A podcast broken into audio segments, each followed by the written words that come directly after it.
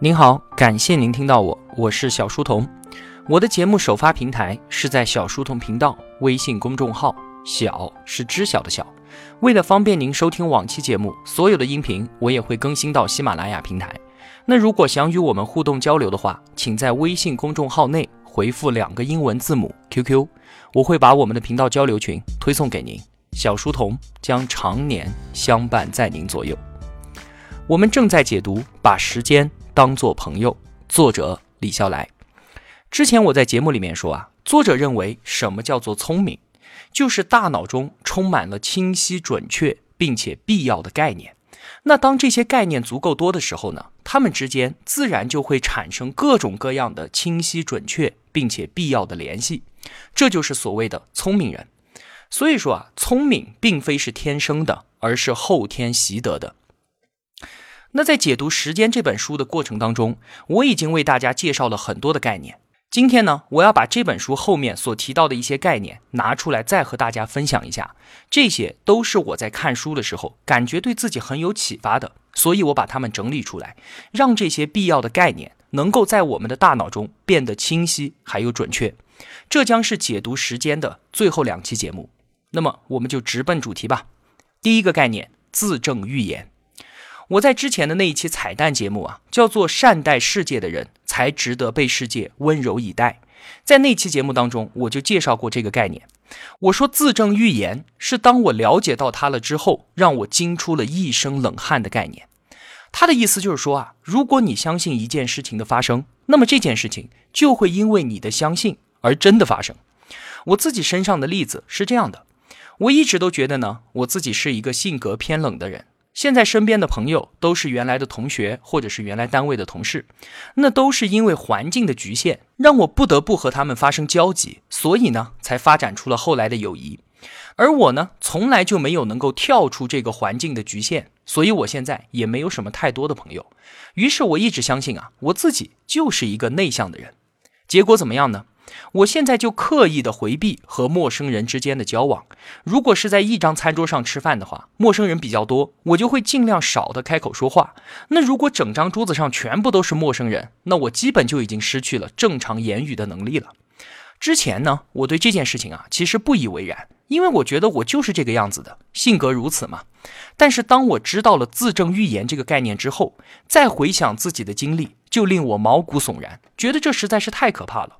到底是我真的本来就很内向呢，还是因为自证预言让我慢慢的变成自己以为的那个人，而整个滑落的过程，我竟然完全没有感知到呢？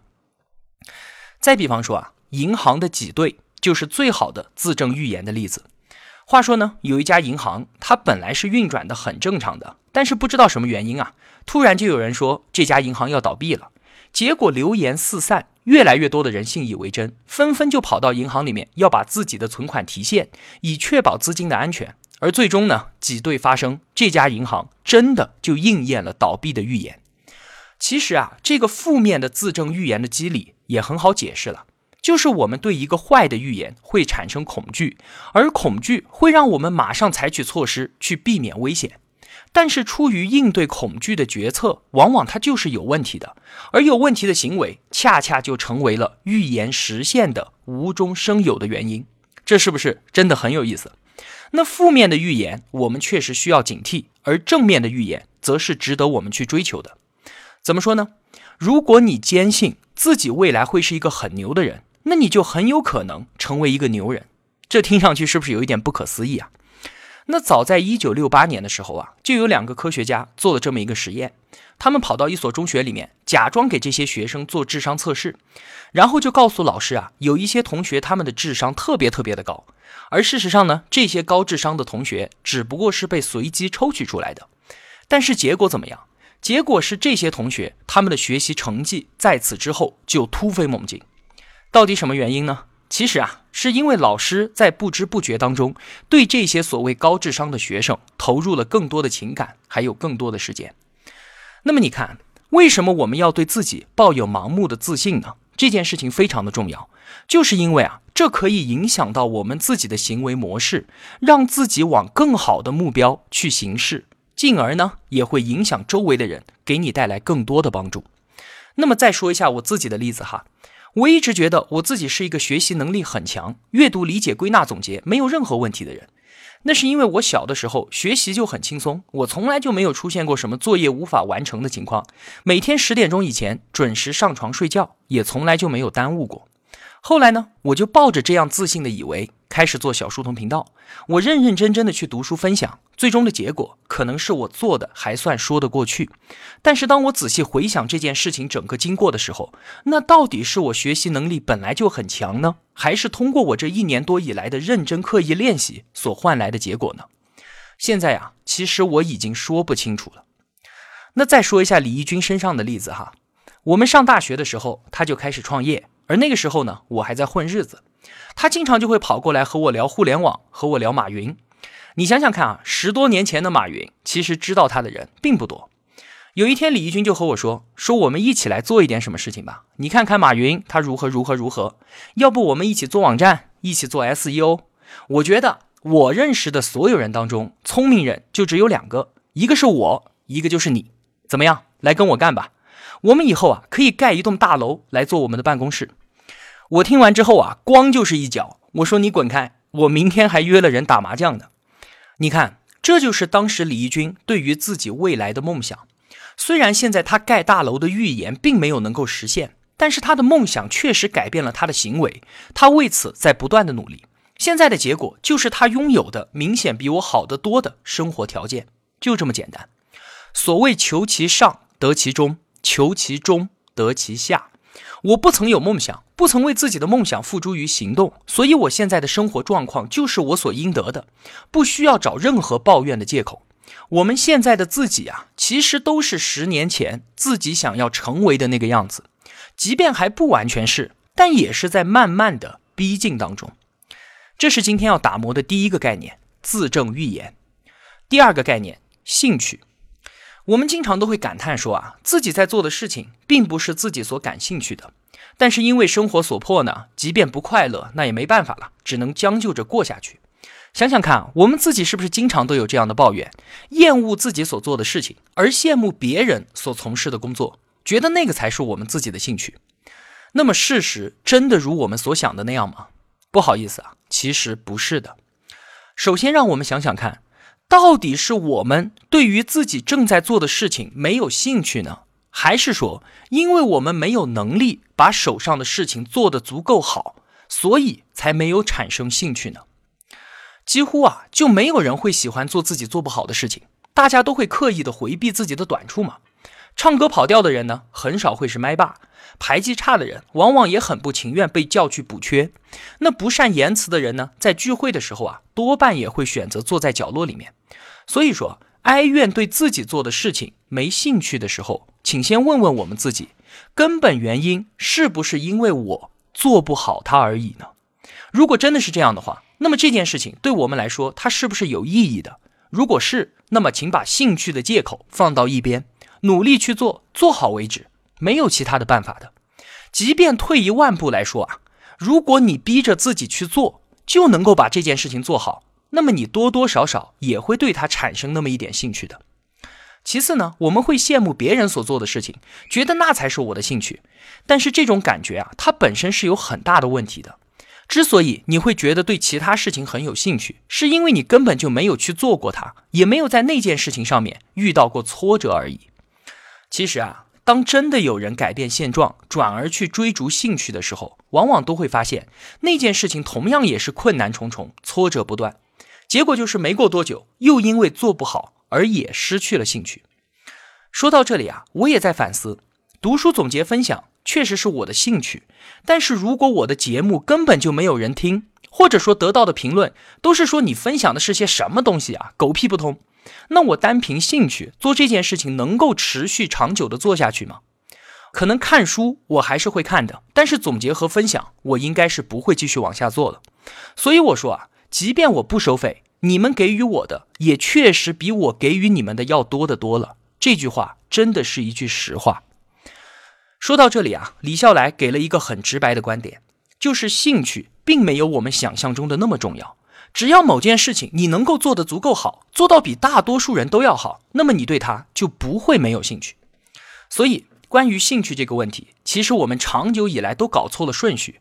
要完成大多数的事情啊，确实都要靠熟能生巧，做的多了，自然就擅长；擅长了，自然就能够比别人做得好；比别人做得好了，自然也就有了兴趣。而再往后，更加的有兴趣，就更加的擅长，从此开始就进入了一个良性的循环。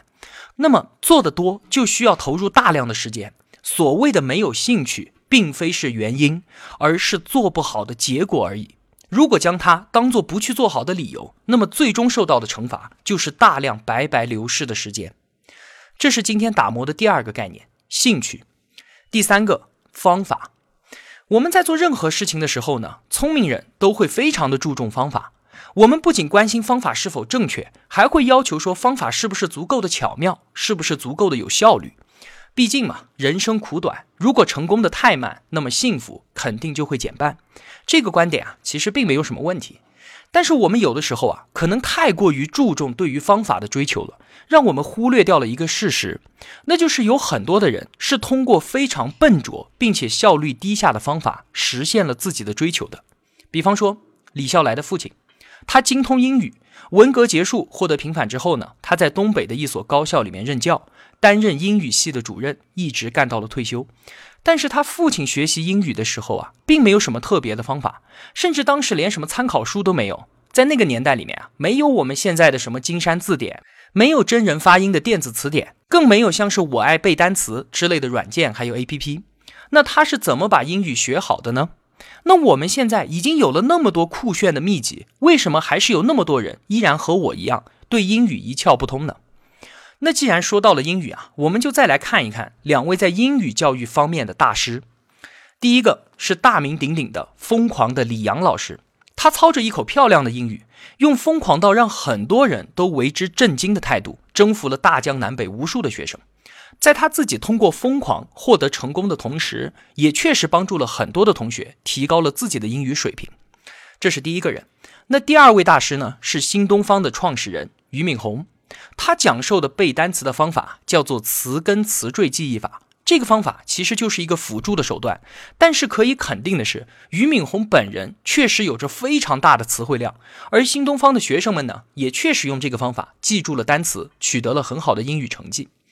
那我是想说什么呢？其实俞敏洪和李阳两个人都很成功，但是他们用的方法却各不相同。就学英语这件事情来说，哈，无论是李阳的疯狂，还是俞敏洪的记忆法，或者说是李笑来父亲的毫无方法，最终的结果就是他们都熟练地掌握了英语这一项技能。而他们其中有一点是完全相同的，就是他们都非常非常的用功。其实啊，关于方法这个概念，我想说的就只有一句话：方法固然重要，但是比起用功来说，方法可以忽略不计。这个观点啊，可能接受起来有一点困难。我再举一个例子哈，有一个健身教练，他的臂围是四十三厘米，这就和正常人的大腿差不多粗了。有一次呢，他就说出了自己练习的诀窍。他说：“你在手拿哑铃的时候啊，要把手掌边缘贴到靠体侧的那一个哑铃片上，这样呢，哑铃它就会自然的向外翻转，在训练的时候，肌肉就可以获得最大的曲张刺激。”他说：“就是这个神秘而简单的技巧。”然而呢，他说的这个技巧啊，并非是他获得四十三厘米臂围的终极奥义。为什么？因为另一位健身教练，他的臂围更夸张，有四十五厘米，但是他从来都不会用这样的方式去握哑铃。其实啊，练出令人羡慕的臂围的方法都一样，就是每周最少专门针对肱二头肌训练一次，三个动作，每个动作做五组，每组做十二次。那至于如何握哑铃的技巧，关系其实并不大。最重要的是什么？最重要的只不过是不断的重复，不间断的重复。由此可见啊，所有学习上的成功都依靠两件事情，就是策略还有坚持。而坚持本身，它就是最最重要的策略。坚持就是重复，就是大量的时间投入。那根据李笑来的母亲说啊，他父亲学习任何东西的时候，都可以做到在不废寝忘食的情况之下，利用其他所有的时间。而俞敏洪，他也是一个做事情非常用功的人。他是怎么学英语的，我们不得而知了。但是李笑来看到了他是如何把新东方做大的。他会提前一年就安排下一年的时间表，那如果把他的日程打印出来的话，每天都是满满的一张 A4 纸。那即便是李阳，我相信她漂亮的发音绝不仅仅来自于天赋和所谓的疯狂，而是来自于她太多太多年来持续不断的疯狂。相对于坚持，方法有多重要呢？不过分的说，很多时候方法不重要到可以忽略不计的地步。更何况，所谓的好方法，它都是因人而异的。适合这个人的方法，用到别人身上，可能就是适得其反。换言之啊，适合所有人的方法根本就不存在。所以，我们将宝贵的时光虚掷在不停的寻求方法上面，是一件非常可笑和令人扼腕叹息的事情。与其不停的寻找更好的方法，还不如现在开始，马上去行动。这是第三个概念，方法。那今天要打磨的最后一个概念呢，叫做运气。李笑来说啊，我们每个人确实都能够体会到运气的存在，但那是我们无法控制的。我们经常犯的错误是拼命的想要去控制自己完全不能够控制的事物，而却在自己真正能够掌握的地方彻底的失控。相信运气啊，其实就是缺乏自制力的表现。如果你学过一点概率论，还有统计学的话，你就会坦然的接受一个现实，那就是概率是独立于任何人存在的，因此绝对不会因为我们自己的期望而发生任何的改变。就像是李宗盛在《凡人歌》里面唱的那样：“问你何时曾看见这个世界为了人们改变？”所以，我们应该认识到啊，从本质上来看，运气呢，不过是与我完全无关的一种现实存在罢了。尽管它真的存在，但是我不相信它与我有关。这就是李笑来对于运气的态度。拥有这样认知的人啊，会变得越来越理性。当我们看到足球场上裁判抛硬币决定谁先开球的时候，我们知道这是完全公平的事情。但是瞥见场上的一些运动员竟然闭目祈祷，我们其实知道啊，他们的行为是可笑和根本没有用的。得到了这样的认知，我们就开始理解为什么那么多人迷信血型星座，他们会翻越黄历来决定自己的运程，或者是偷偷的献祭求得吉兆。更有甚者呢，是背地里诅咒自己憎恨的人不得好死。这些行为啊，都无一例外，不过是人们在面对自己完全无法控制的现实的时候所表现出来的软弱和无奈而已。爱默生曾经说过啊，弱者相信运气。而强者只究因果。与此相关的有一个有趣的现象，就是真正的赌王，他们是从来都不相信运气的。他们不是因为好运气而赢钱，之所以能够赢多输少，是因为他们花了足够的时间还有精力去研究并且计算概率。他们只想办法赢，从来都不赌。而反过来，那些相信运气又好赌的人，永远是不会得到善终的。那么。当好运气发生在我们自己身上的时候，我们确实应该开心；而当坏运气降临的时候呢，我们也应该平静的接受。无论怎样，生活都要继续。当然了，也要继续的面对那些我们所不能控制的事物。相信我啊，如果一个人坦然面对真实的自我，他最终都会发现啊，他今天面临的所有好运气和坏运气，或多或少其实都有自己的责任。有一个非常有趣的心理现象啊，说如果一个人相信好运气，那么他的生活并不会因此变得更好。但是反过来，如果一个人觉得自己是一个倒霉蛋的话，那么他的生活一定会因此变得更糟。所以说啊，千万不要失望悲观。神奇的是，乐观生活、坚持努力，往往真的会改变一个人的运气。因为啊，所谓运气，就是当你准备好了的时候，机会来了。当一个人没有准备好的时候，对他来说根本就不存在任何的机会。机会时时刻刻都会出现在我们的身边，而关键在于我们有没有足够努力，做到万事俱备，只欠东风。当一个人准备好了的时候，随处都是机会，而且所有的机会他都是切实的，都是可以把握住的。我是绝对的崇尚努力的，尽管有一些毒鸡汤会告诉我们，努力相对于另外两个因素。就是出生和运气来说是最无足轻重的，但是我们仍然可以看到很多的例子，就是有相当数量的人确实通过努力改变了他们自己的运气，进而呢改变了他们后代的出身。我在之前啊还专门做了一期节目聊到运气这个话题，标题叫做“没有好运气能够成功”，你想多了吧？在那期节目里面，我说啊，一个人的成功，运气啊，确实发挥着不可忽视的作用。那我们普通人应该怎么对待运气呢？